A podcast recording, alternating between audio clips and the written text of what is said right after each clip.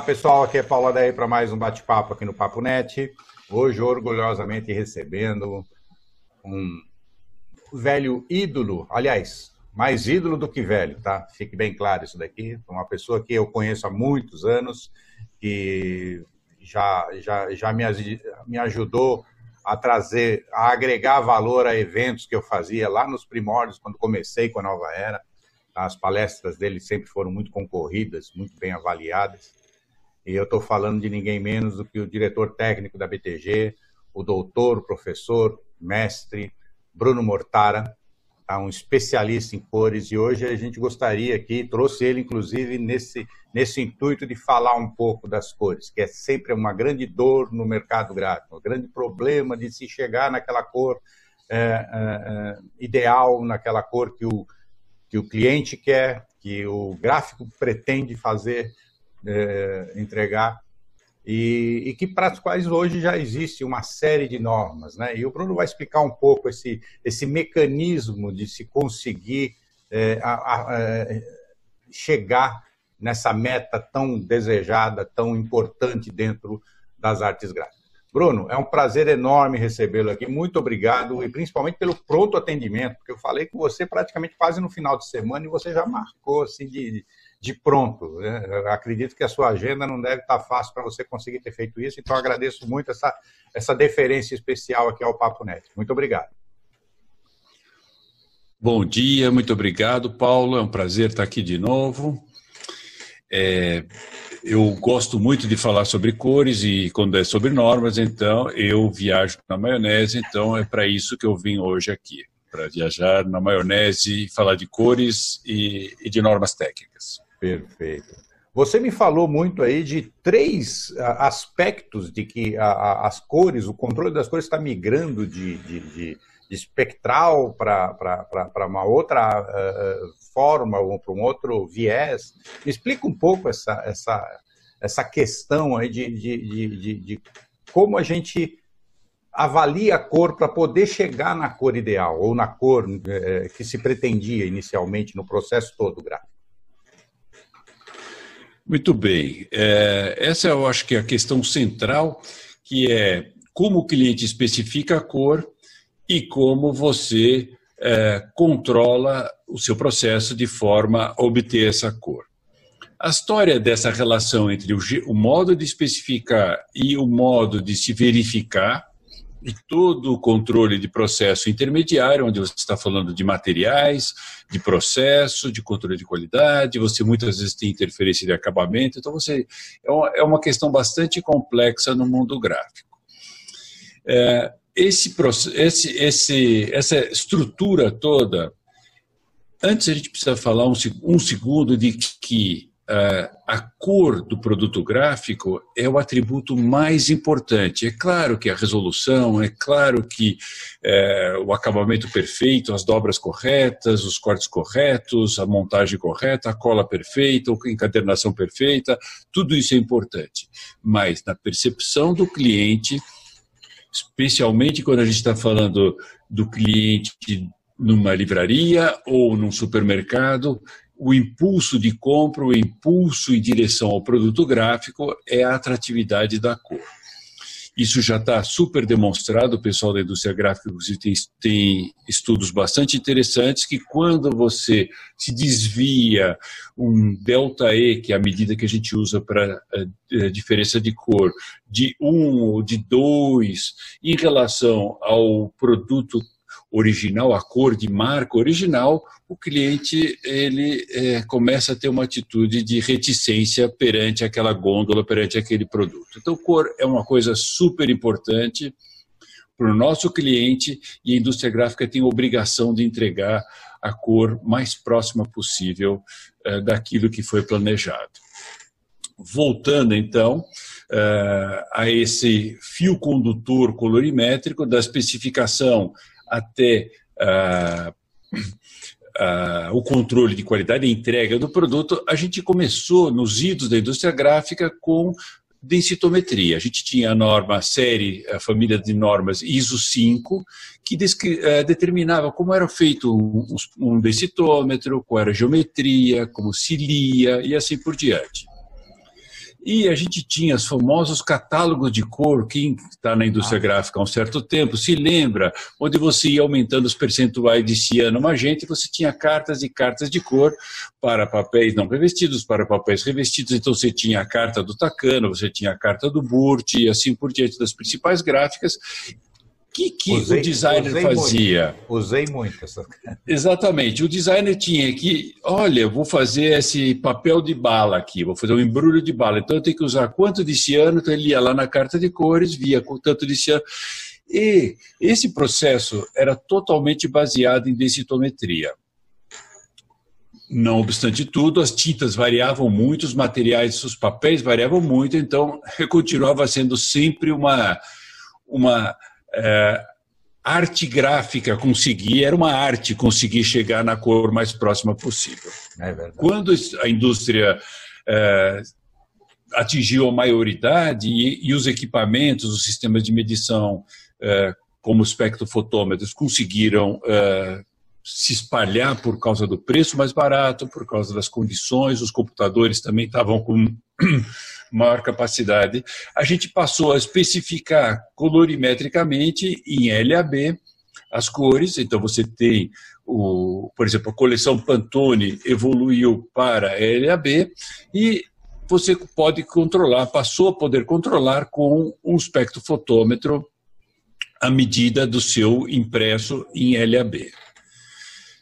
É, essa revolução da densitometria para colorimetria ela é, acompanha, foi acompanhada pela principal norma técnica do setor, que é a ISO 12647. É uma família cuja parte 2 é a mais conhecida da gente, que é offset, a 3 é code set, a 4 é rotogravura, 5 serigrafia e 6 flexo. 7 e 8 são para provas digitais. Então a gente tinha essas normas de controle de processo que diziam para você, para o gráfico, se você usar tintas de acordo com a 2846, que é uma norma de tinta, e usar os tais papéis conforme eu estou te especificando aqui, você vai com e o ganho de ponto conforme eu estou especificando aqui, você vai conseguir repetir esse resultado sempre. E aí a gente vai poder fazer um perfil desse resultado médio e dar para o seu cliente designer, que é o tal do Fogger 39 ou Fogger 47, para ele poder prever num monitor razoavelmente calibrado lá na, na fase de design como seriam essas cores. E a gente viveu quase duas décadas nesse mundo mais ou menos aproximado do Fogger 39 47, que é esse mundo colorimétrico. É importante dizer que boa parte do, dos gráficos é, demoraram para adotar as boas práticas que essas normas exigem. Porque não basta seguir a norma, você precisa ter boas práticas implantadas, boas práticas de treinamento, boas práticas de uso de instrumento, boas práticas. Né? Então você vai numa gráfica, é muito comum ver o espectrofotômetro dentro da gaveta do gerente ou do chefe de produção. Então, esse tipo de, de situação a gente vê muito em gráficas brasileiras.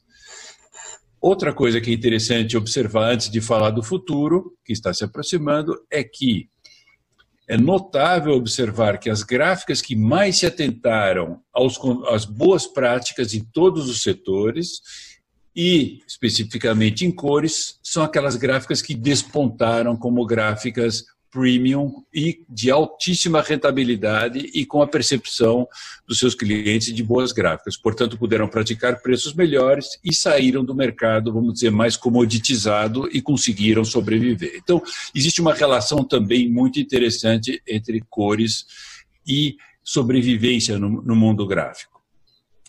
Se eu puder continuar, eu vou falar sobre o futuro. eu gostei, hein? mas eu gostaria de pegar um ponto aqui, talvez até esclarecer um pouco. É, Vamos lá. Essa questão aí. Então, é, é deixa eu ver se eu entendi, até para traduzir aqui para o pessoal mais, mais, mais leigo, mais, mais no meu nível de entendimento de, de cores do que no seu. A, a, a, a etapa lá da, da, da, densitometria que você falou é quando a gente uhum. controlava as cores pelas porcentagens dos, da, das retículas. De retícula. Ou seja, da, dali para frente a coisa podia escapar porque não existia muita padronização lá para frente na tinta, na, no papel e tudo mais. Aí passamos para a etapa colorimétrica, onde já havia um controle do resultado, onde a gente conseguia medir com os densitômetros as cores finais e aí ter uma, uma, uma um, controle um pouco maior. Isso ficou. Com o espectrofotômetro. O espectrofotômetro.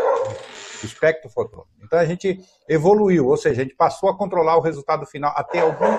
Controle não, até algum é, é, é, alguma medida, né, do, do, do ter, ter, alguma capacidade de medida ali e poder normalizar é, é, ou chegar mais próximo do resultado é, a partir do que já estava pronto e não mais controlando só o início lá, as retículas que a gente tinha, mas controlando agora, podendo, podendo avaliar esse resultado. Foi isso, foi essa evolução que teve. É isso mesmo. Se você se lembra, na última Drupa, é, saudosa Drupa, é, a impressora da Heidelberg, que era um grande lançamento, que chamava-se Prime Fire, era uma impressora com cabeçotes Fuji, uma impressora digital, um corpo de, eu acho que é uma XL, com cabeçote samba da, da Fuji.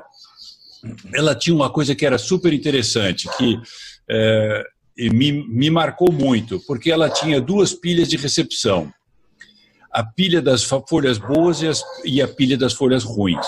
Yeah. Então, ela fazia essa máquina, como outras máquinas, outros sistemas de, de inspeção existem, de captura de. Uh, uh, muito bem, e essa impressora, ela tinha então essas duas pilhas. Esse é um sistema de inspeção de folha inteira que tem é, inúmeros pontos onde vê a colorimetria daqueles pontos não só tarjas de controle. E aí você consegue dizer se houve alguma modificação no entintamento de qualquer área.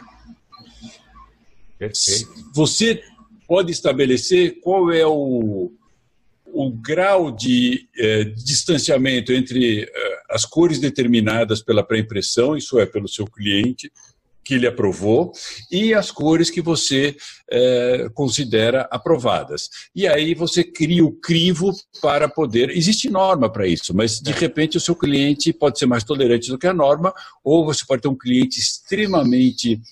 É, que deseja precisão máxima. Então, na pilha das folhas boas, você tem 100% de folhas boas. Isso é, é o ideal, esse é o, é o meu sonho para a indústria gráfica, só entregar produto em conformidade.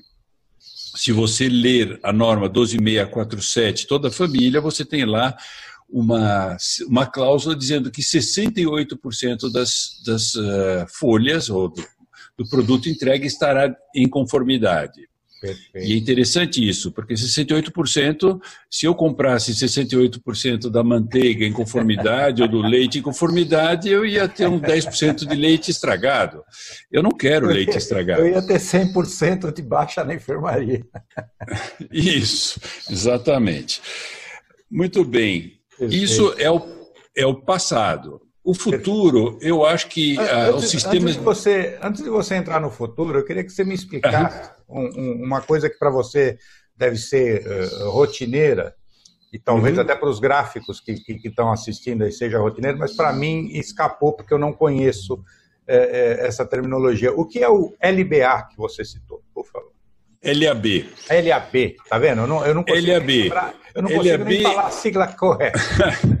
LAB é um sistema de codificação de cores que foi é, inventado por um conjunto de cientistas da CIE, que é, são cientistas da Comissão Internacional é o, de Iluminação. Na verdade, que é o LAB, né? Eu conheço como LAB.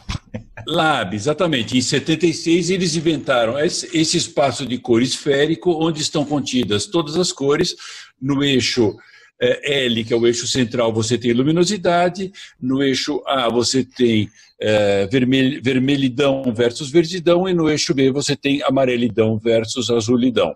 Olha que legal. Isso porque nos receptores humanos você não pode ter é, a gente não consegue ter uma cor verde e vermelho ao mesmo tempo, elas são excludentes, assim como o amarelo e o azul. Olha. Então, esse é o LAB e é o jeito, é, é o modo de, de qualificar cor colorimétrico. Então, você Perfeito. tem três unidades que qualificam. E foi ótima a sua pergunta, por quê?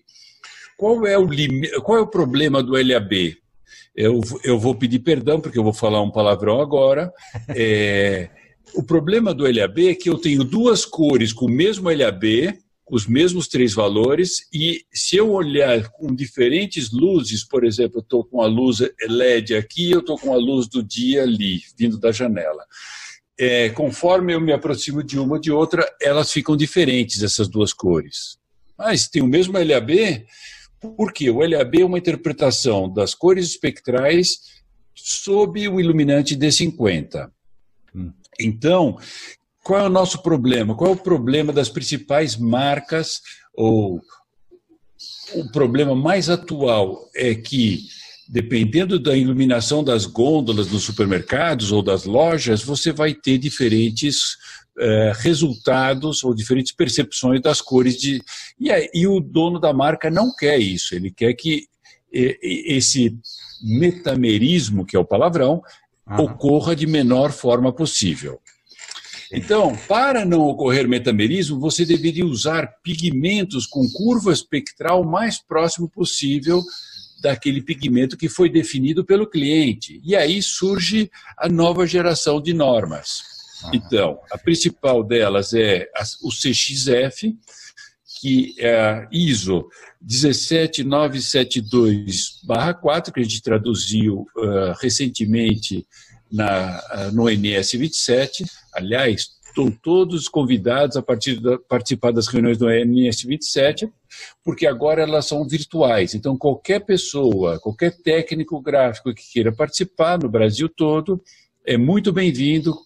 É, entre em contato com a BTG, abtg.org.br. Vou colocar o contato, o link aqui na descrição desse vídeo. Ótimo. É muito bem-vindo. Eu gostaria que, de aumentar, porque não precisa vir até São Paulo para essas reuniões. Muito bom. O CXF estabelece de uma forma espectral como é que eu faço o azul da, da, da linhas aéreas azul, o laranja da Gol. Se eu usar diferentes pigmentos, eu posso ter laranjas da Gol que reajam diferentes conforme o iluminante. Esse é o grande problema, ou a grande solução que a, a nova geração de produtos e normas espectrais vai trazer para a indústria gráfica. Isso é super sofisticado. O que está por trás disso é um novo gerenciamento de cores que se chama ICC Max. Quem quiser conhecer mais sobre ICC Max é em www.color.org. Perfeito. E é, para controlar o ganho de ponto, isso é, fazer controle de processo, também criamos no, no ambiente da ISO uma coisa fantástica, que é abandonamos a densitometria, né, o Murray Davis e assim por diante, e entramos no mundo colorimétrico espectral para determinar o controle de, ganho de ponto, que é o SCTV, Spot Color Tom Value, que é a ISO 20654 ela tá, está em tradução, vai começar, nosso grupo vai começar a traduzir dentro de algumas semanas, e ela é muito interessante. Então, é, a gente vislumbra que no futuro próximo, todas as normas técnicas vão definir seus papéis, suas tintas, em, de forma espectral, assim como a gente começou com cores especiais. É, então, essa, esse é o futuro que a gente vislumbra para o mundo gráfico. E uma das reclamações que eu ouço bastante é: e as coitadas das milhares de gráficas que ficaram é, fazendo simplesmente produções bicolor, quatro, quatro cores, sem controle? Então, esse é um problema muito sério que a gente precisa justamente trabalhar, e é para isso que existe Senai, existe a BTG, existem canais como esse que a gente conversa e faz com que as pessoas se interessem para ir é, atrás dos conhecimentos que são necessários. Perfeito. Perfeito. Bem interessante essa evolução aí. Olha, eu é, até acompanhei, até é, vi, mas eu nunca percebi essa essa, essa evolução. Na verdade, a gente percebe tecnologicamente que a tecnologia está, mas a gente não consegue é, é, perceber essa mudança de viés, né? Uhum. essa mudança de, de paradigma, né? de como as coisas são controladas, como as coisas são conseguidas. Né? É bem interessante a gente falar com um especialista como você aqui, que nos coloca o, o, carro nos trilhos e fala assim, olha, até ali você passou pela estação tal e agora você está em direção à estação tal. Então, eu sei agora onde é que eu estou no espaço, uhum. aqui, né, no tempo. É muito legal. Muito obrigado, Bruno. Uma, posso adicionar, posso adicionar mais uma claro, última coisa? Claro, então, é, um dos, uh, dos queridinhos do momento é a impressão uh, multicores, né? ou impressão de gamute Sim. expandido. Então, para ter gamute expandido, é fundamental você poder definir cada cor de forma espectral, senão você não consegue fazer gamute expandido. Então, o gamute expandido ele está em cima do CXF controlado, que é o jeito que você define a tinta, o SCTV é o jeito que você define ganho de ponto, e para fazer os cálculos de como essas tintas se sobrepõem e fazer toda a previsão colorimétrica daqueles, daqueles componentes espectrais, você precisa do ICC Max. Então, esse é o futuro que está vindo aí nem tudo do que eu falei já tem produto, mas os, os Brinages, Prenects e, e, outros sistemas aí eh, estão incorporando cada vez mais. E o meu conselho para os gráficos é medir, medir, medir. Se você só tem densitometria, comece a medir, medir, medir e pense já em passar para a colorimetria. E, no campo da colorimetria, medir, medir, medir.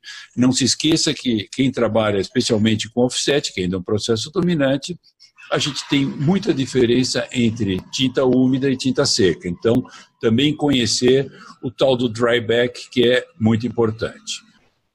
Perfeito, perfeito, Bruno.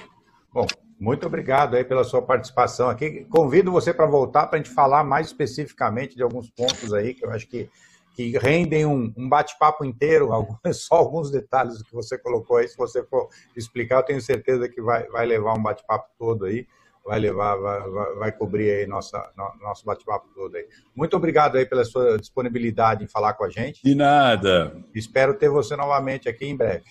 Obrigado a todos. Valeu, um abraço, Paulo. Bom, pessoal, esse foi o doutor, professor, mestre Bruno Mortara, dando uma aula aqui, né? Dando uma aula é, aqui para nós sobre, sobre cores, né? Sobre cores.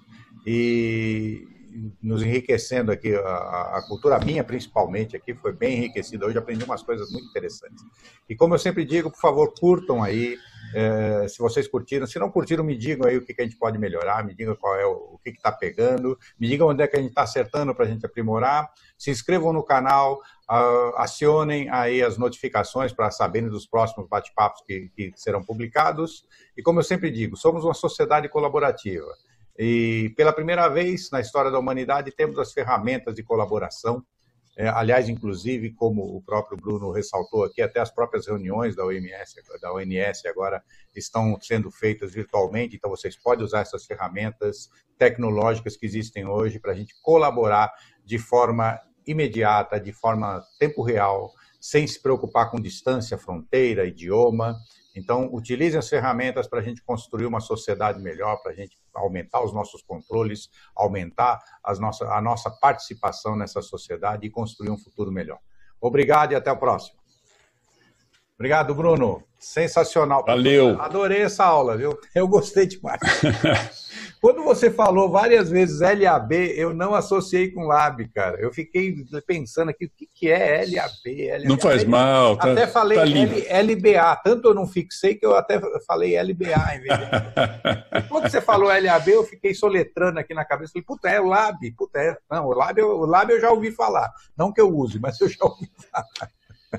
Beleza. Já tropecei, já tropecei nesse termo. Um abraço. Um abraço e, e, vamos conversar lá com o Claudinei para. Pra... ele. Na verdade, eu acho que ele está esperando que eu marque a reunião, porque puta, a semana passada foi muito corrida. Eu falei para ela, eu, eu, te li, eu te ligo aí para a gente marcar essa reunião. Ele então, marca com ele. Marca com ele, por favor. Eu vou, eu vou passar um, um zap para ele aqui para a gente marcar e vou pedir para ele incluir você na reunião para a gente já fechar esse assunto de vez. Tá bom? Joia, obrigado. Eu que agradeço. Um abraço. Abraço. Tchau.